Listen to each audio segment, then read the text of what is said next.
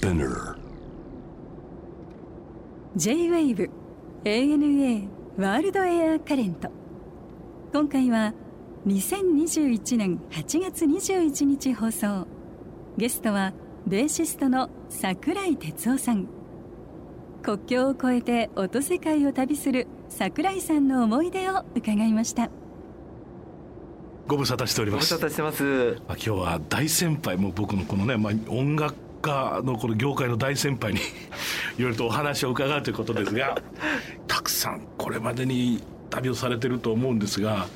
何カ国行かれたとかは計算はされてたりするんですか？自分で自覚はされてるんですか？計算が苦手というか ちょっともう記憶にないっていうそうか。まあでもね2030だと思いますよ。あそうですか、うん。一番最初の海外旅行ってのはどんな形でどこ行ったんですか？あのーレコーディングでほロサンゼルスに1ヶ月あのレコーディング合宿っていうか学生時代ですけどね。う、うん、の時に、うん。あのその頃まだ私の時代はうん。1ドル240円とか260円の時代で、うん。普通の家庭でしたから海外旅行も今みたいなこのまあ違うよね。随分と違うよね。だからもう大学生まで一回もはい。海外旅行とか行ったことなくて、うん。で初めてパスポート取って、うん。それでハビー・メイスンさんがプロデュースしてくれるって言うんです。これはもうワクワクで、うん。あのでも卒業間際だったんで、はい。卒論の本を抱えてい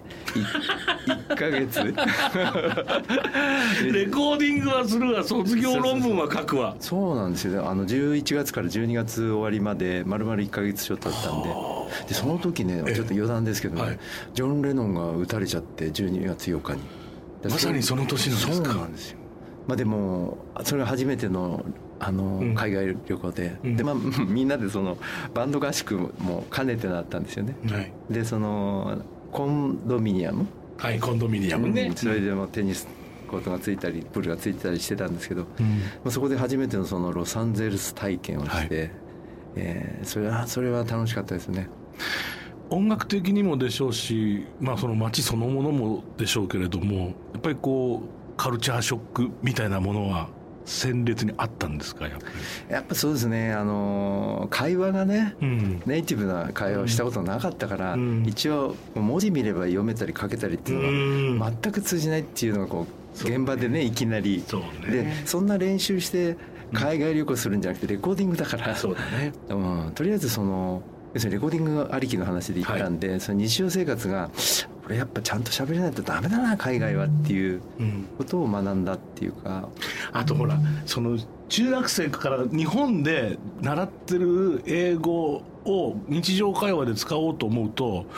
文法だとかさなんかいろいろそういうことを気にして一言も出てこないんだよね。そうそう。それ それまた綺麗に喋っちゃうと相手にされないっていうかお前何な言ってんだみたいな。言ってたりな。なもう本当にさそのいここは「イズ」なのか「ドゥ」何なのかとかさ過去形にしなきゃなんない。そんなこと言ってるうちにもごもごしちゃうんだよ まあでも博士さんはもうねもう世界中。いやいやいやもうもうもう僕はもう逆に言うと現場の英語しか喋られないから。いや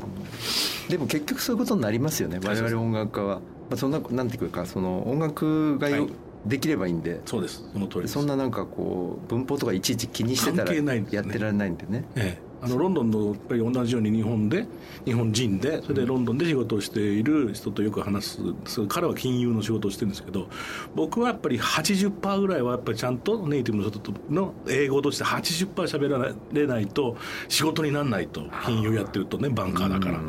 でも太郎さんいいよね。音楽家だからまあ 20%30 ありゃもうバッチリだよねっていうんでね。そういや本当そうでしょうねって思うもんね。本当にそうですよね、うん。あとだからその初めての時でさえ、うん。スタジオに入ってはい。レコーディングの作業をする時は全然不自由感じないんですよ、そうなんですよね。要するに単語が決まってるしね。単語言えばつ何言いたいんだか分かわかるしね。もうやろうとしてることがみんな一緒だからね、うん。まあ、だから要するに日常生活でね。あこれちょっとあれだなっていう。その まあちょっと昔の話ですけどね。うん。数々の世界あまたのジャズフェスやそういったイベントに参加されてきてると思うんですけど思い出に残っているセッションだったりありますかやっぱり？そうですね。本当にあの運が良かったんでもう海外ツアーのワールドツアー3年4年ぐらいこうん。結構がっつりできてでその夏の時期7月ぐらいがこうジャズフェスの時期でヨーロッパ結構あるんですよね、集中して、ですからフィンランドのポリジャズフェスティバルとかあともちろんスイスのモントゥルジャズフェスティバル、オランダのデンハーグのノッシージャズフェスティバルとか、えー、23回出させていただいてあとスウェーデンのジャズフェス回ってデンマーク回ってっていうそのヨーロッパ6カ国ツアーみたいなのを結構定期こうやってたんですよね。はい、でやっぱり一番思い出に残ってるのはやっぱりあれですねあのマイルス・デイビスさんのバンドと対バンでカシオペアで 一日メインのステージでやらせていただくっていうおっかない企画があって。で 我々だって24とか25歳のね もうねペーペーのあれなんですけどそれがもう楽屋がこうもう隣の部屋でマイルスバンドがいて我々もう舞い上がっちゃって。でしょうね。そうそれでマイルスバンドのメンバーのキーボードがたまたまカシオペアのファンでいてくれてそれで仲良かったんですよ、うん、であ「みんな紹介するからこっち来いよ」っつって「マジかよ」みたいでそれマイルスとこう挨拶できるってっていう話で、みんなで行って、はい、一人ずつ挨拶して握手して「はい、なんとかかんとか」さっきなんとかなんとかなんとか声でねえー、みたいなこうあの声もね。すごいなんか怖いよね。絞り出すような、何その威圧感ってやつね。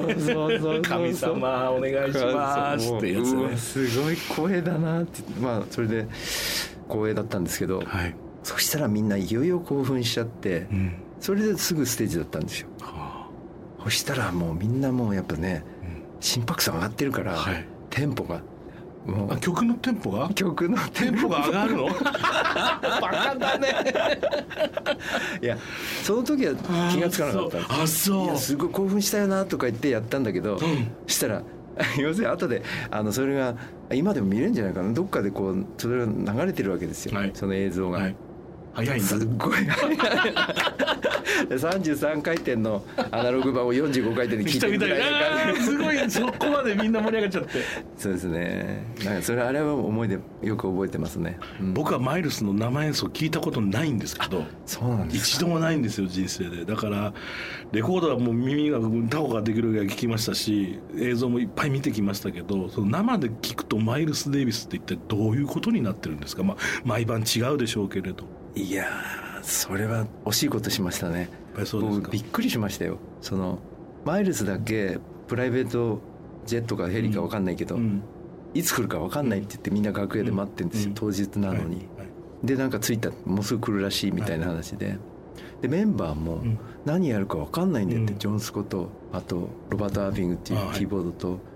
分かんないんだよって言ってるんですよ。でいつもそうなんだって。要するに本番前までミュージシャン分かんない、うんなんとなく情報はあるらしいんですけど、うん、でそれでどうやんだろうと思って興味津々で見たら、うん、やっぱり分かんないんですよミュージシャンはみんな。だからみんなマイルスのパフとかなんかこう要するに本番の彼のサインをみんなもうガン見してるわけですよ、うん、それでいきなりあのなんかこれビート出させて、はい、でグループができたらキーボードのとこで、はい、ピーとかなんか。ね 3本か4本ぐらいのビーっていうやつのあと単音のやつもあるよね。ピューってあるよね。それでジョンスコとかみんなこうなあなんとなくそこになんかこうできたなと思ったら今度ひょーみたいななんかえ？なるほどね。絵みたいなのが。そこで創作する現場になってたってことだね。そうなんですよね。なんかそれを見ててねなんかユニークな瞬間でしたね、うん、そのなんかこうみんなで集中してマイルスのその、うん、こう一つ一つの動きを全部もう、うん、みんな神経とその感性が集中してるっていう、ああいう芸術表現っていうかあれも要するにジャズのね王様の帝王のそのステージってこうなんだっていうか いろんな帝王がいるんですけど、なん。かあれは本当にユニークでしたね。そうだね。てかぶっ壊していってただけですからね。そうなんです。それで本人何吹くかって言ったらあんまりほとんど吹かないわけです。です、ね、で吹いてもなんかポッポッポッポッポッポみたいなこう、ね、昔みたいにベロベロベロベロ吹かないですから、はいね、でもそれでペロペロって吹いてさっとやめてみんなに振ってはあってそれで終わるとやっぱなんかこうすごいいいものができてるんですね、うん、いい時間10分ぐらいが完結して完成してるっていう、うんうん本当にその通りだ吹いてない時間こそなんかマイルスの存在感があるそうなんですよ。ね。恐ろしいよね。あのいや僕なんかなんか映像とかで見てると一体何が起こってんだろうこのステージの上でって思っちゃう。でもねあれ映像で見るとね、はい、ななんで吹いてないんだろうとかいう感じなんですけど、うん、その場にいるとものすごいエネルギーがあるんですよ、うん、そうでしょうね。そう。はあすごい経験ですね。そうですね。いや本当に楽しかったですあの仕事以外の旅でもこれはブラジルっていうのはこれは音楽をしに行ったんですか？一人旅？一人旅そう。これ初めての一人旅がブラジルだったんですよ。これ実はねあの2回目の海外旅行。1回目の海外レコーディングはバンドで行ってみんなでこう団体旅行だったんですけども、でアルバムを大学生の時に5枚出して、で卒業して、でたまたまレコーディングで開けてた1か月が、レコーディングの企画が流れちゃって、なるほど。1か月いきなりオフになった、これもったいなくないかってそうだね。でそれまで強烈にやってたんで、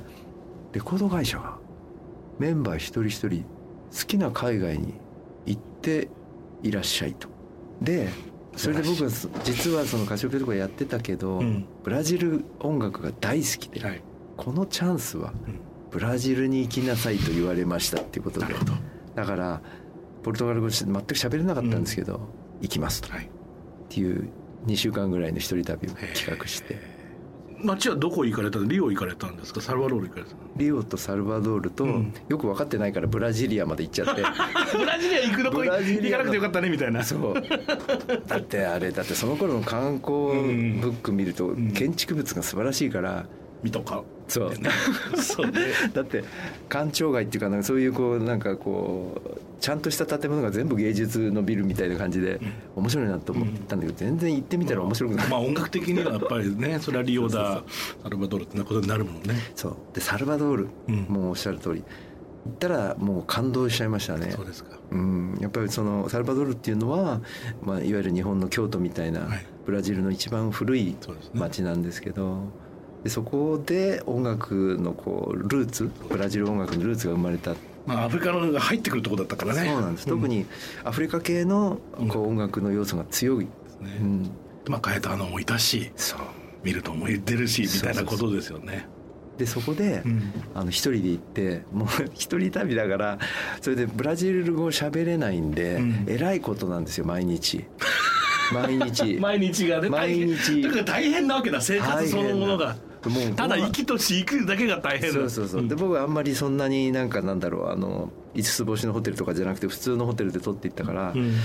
ホテルのレストランでさえ英語がない、うん、ああそっか。だからもう全部そのメニューが何分かんないし、そんな写真なんか出てないし、はい、参ったなっつってこうね呼んで、うん、呼んでも何にも分かんない、英語も何、うん、一言も出てこない、もうだからそこでこれどうしようもないなってなんとか食べるんだけど、はい、でその日の昼間にとにかく一応カシオペでデビューしてたんで、はい、その自分の音源のカセットとか持って、うん、俺はこういう音楽をやってる日本から来たんだと。東京から来たんだと、うん、音楽のなんか、うん、で僕それ本当にブラジルに行きたかったのはジャパンがどっかでやってたら見たいっつって、はい、でそれちゃんと調べて行ったわけじゃないんだけど俺ジャパンが大好きなんだっつって、はい、そうするとみんなこうそうだ、ね、アミーゴになってくれてそうなんだ東京から来たんだって話になって、うん、で英語喋れる若者で音楽好きな人を必ず毎日友達を探す。でそれで自分が言いたいことを全部伝えてで友達になれる人を探して、うん、毎日やってた。面白いね。でも若いからできるっていうのもあるしなんか無鉄砲にいっぱい若い時はなんか旅するっていいよね。とかそのところの経験って年を重ねた時に必ず何かなります。何かになってるじゃないですか。なりますよ。ね。でその時たまたまそのサルバドールで、はい友達になったやつは本当に音楽好きで、チックコリア好きなブラジル人なんてめったにいないように見つけたと思って、で彼と一緒にもう車いつも使わせてもらって、で仲良くなって、そしたらで僕ねあのブラジルでおまじないっていうか、教会が多いんですよブラジルって。で一応教会とかも行って、そうすると紐を売ってて、でフィータっていうんですけど、うん、そのおまじないのフィータを3回結ぶと、うん、で結ぶ時に3つのお願いできると、はいはい、でそれをすると手首に巻くのね。そう。でみんなもうその時80年代全般は、うん、ほとんどの若者はみんなフィーターをしてる。へ、まあ、そういう流行りもの、うん、でそれをやりましたと、はい、でその時こう一応もう夢を抱いていった若者だから、はい。はい、一応3つ願い事があって、はい、で一つは、うん、この国にちゃんとバンドでコンサートをしに来たい、もう一つはこの国でちゃんと自分のアルバムのレコーディングをしたい、はあ、この2つが叶ったんです、はい、3つ目はまだ叶ってないから言っちゃいけない。なるほど。まだ叶ってないのね。そうそうそう これ絶対叶わないこと分かってたんだけどそれぐらい僕はブラジルをに思いがあって。でちょっと話がそれちゃったんですけどそのサルバドールでね知り合ったその運転手の彼が僕らの音楽を大好きになってくれて、はい、それで一つ目の願い事のこのバンドでここに来たいっていう、サルバドール公演を企画してくれた、うん、すごいね。お前覚えてるか俺のことをっつってバンドで言ったすごいね。感動するね俺で忘れもしない。全然まあこの話変わるけどあれいつだろうな。結婚する前だから2829とかぐらいかな。その当時僕インドネシアのバリ島が大好きでさ、はいはいはい。もう本当に1週間のの3日オフがあったら行ってみたいなことしてる時時期があったんですよ、あのなんかもうあのガムランとかがもうなんか興味深くて興味深くてずっと音楽が聴きたくて行ってたんですけどバリ島でのカシオペアの人気がすごかったなって今思い出しました。そうなんですみんなカセット持ってんだもん。そうなんですでさどんなカフェでもレストランでもみんなほらあのお客さんがいる時は「ケンカンカンカンカンカンカンカンカンカンカン」って投げかけなきゃなんないわけよ。もう完璧なピッチです、あそれいやかけなきゃなんないわけお客さんいる時は。ところがさお客がいなくなるとすぐカシオペアかけんのよ。ああそれね実はね、うん、海賊版で。めちゃくちゃ売れちゃったんですよ。言っちゃいけないやつだった？印税入ってないってやつ？入ってない。そういうこといやだからカシオペアが84年か5年か行った時に、うん、その武道館みたいな武道館をちょっとこうこうぶりにしたようなホールで3日間、そんなできるの？って言って初めてなのにって言って。ジャカルタ？ジャカルタ。ホール 3days ソールドアウトじゃあカシオペアの皆さんも意味分かってなかったんだ。なんじゃこれ。いやあのすごいバカ売れしてるって言ってそのその海賊版を発売した人が呼んでくれた、うん、もう申し訳ないと。いや分かんない。僕その辺はどうなってんのっていうことは微妙に感じてたけど、うん、それまかり通ってんのっていう著作権があの国はない。そうなんですよ。中国も今はもうあれだけどちょっと前まで僕だって行こうとかって言ってる時期があったのよ、うん、中国で。でもまあもちろん台湾とか香港出るけどでもその本土に行くかどうかって時はやっぱ同じようなことでしたね。海賊版以外は売れないんだよって。そう。そうなんですよ。だからそれでそう多分やっぱり申し訳ないと思ったのか、うん、やっぱり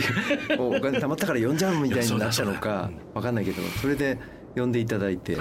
そしたらもうすごい。みんな曲知ってるんでしょ？みんな曲知って何この盛り上がりは方っていう感じで、うん、それからいやインドネシア本当にそれから止まんなくなりましたね。ああそっか。で公演もずっと行ってたんですね？ずっと行ってますね。だからカシオペアでももちろん何回も行ってたし、うん、その後人作でも何回も行ってたしその後一人でも僕は個人的に海外はジャカルタが一番行ってると思います。そうなんだ。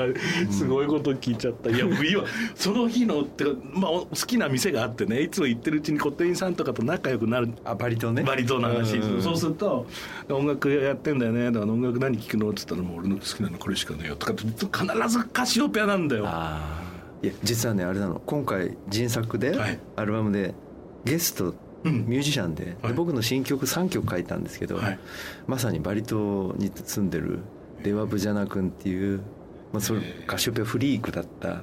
彼が。そういうことだよそれ。彼がジェネレーションとしてそういうことになってるそう。だから小さいもう中学校高校の時はもうずっとカシオペアと人作しか聴いてなかったって言って。面白いね。そう。その子がインドネシアの,、あのジャパジャズフェスティバルっていう,、こうアジアで一番大きなジャズフェスがあって、ずっと出させてもらってて、でそこのオーガナイザーが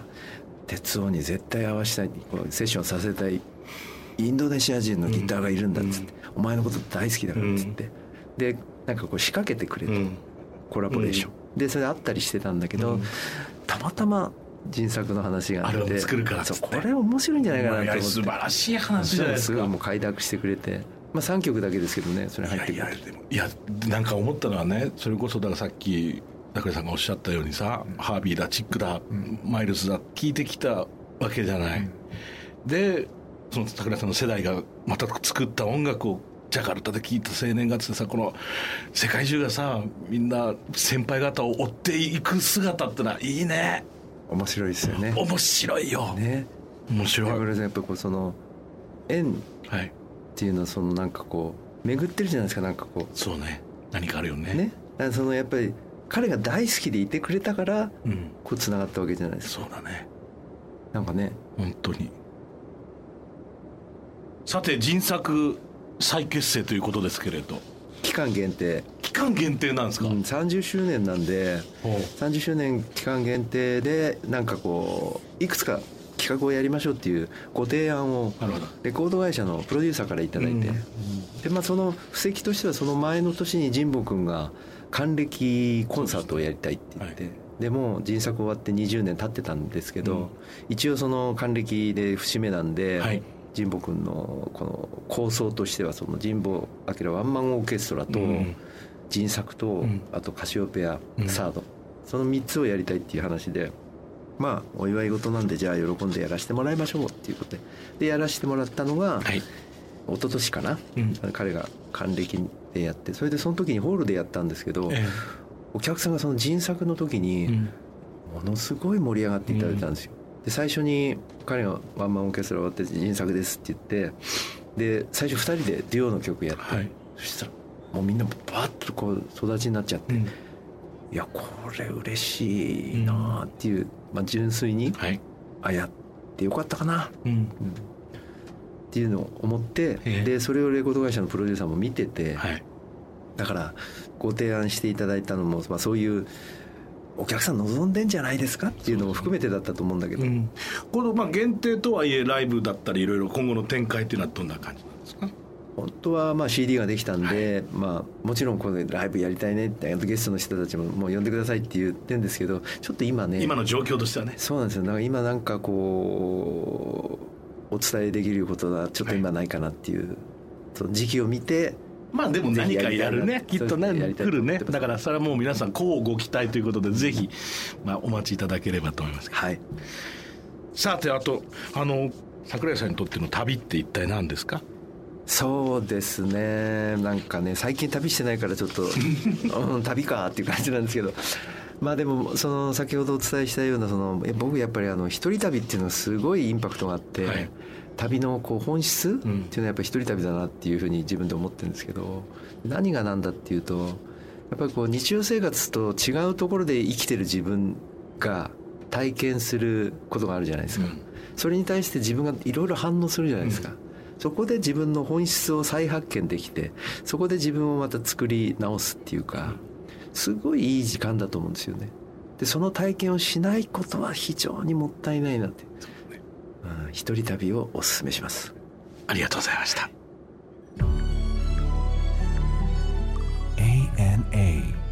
World Air Current